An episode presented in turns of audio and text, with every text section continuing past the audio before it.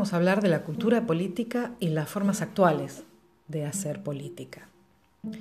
En trabajos anteriores estuvimos conversando acerca de lo que era la política, de lo que es el bien común, de lo que es la sociedad, de los que son los distintos roles.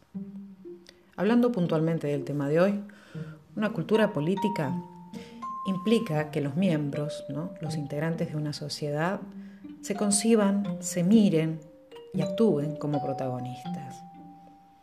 Que sientan que tienen la capacidad de hacerse oír, de organizarse, de demandar un bienestar al gobierno.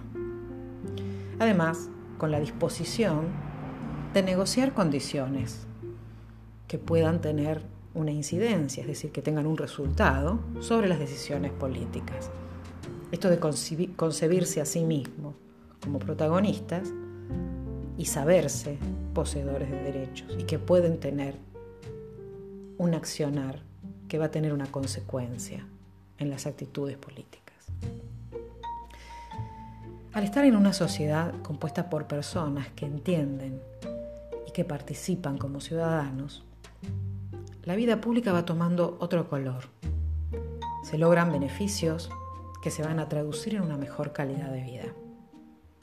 Por esto es tan importante la participación política y es un elemento fundamental de lo que estamos viendo en el tema de hoy, que es la cultura política. Como que participar constituye lo que es esa cultura política.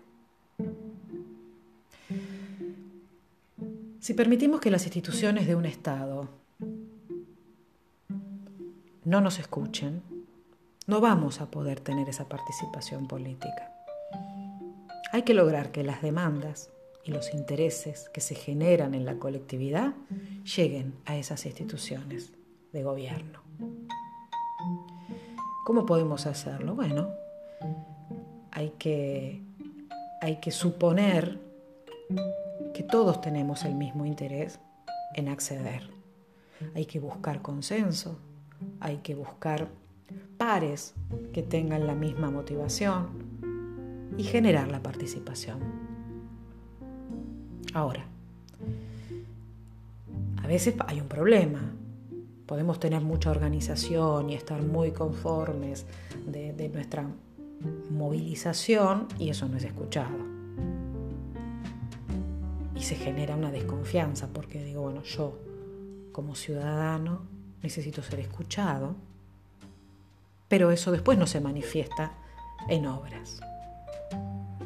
Por eso es muy importante la confianza en las instituciones del Estado, es decir, saber que si uno hace llegar un reclamo, si uno hace llegar un petitorio, si uno hace llegar algo a estas instituciones, se confía en ellas y se va a desarrollar.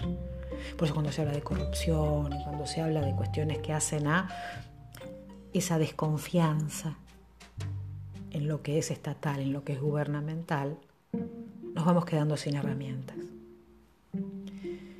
Es primordial construir una estabilidad política y tener un Estado que se valore democráticamente y que valore las instituciones.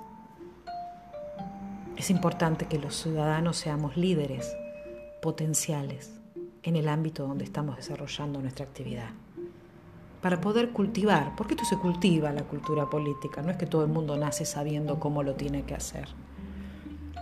Ser perceptivos, estar alertas, nos va a llevar por buen camino. Nos vemos.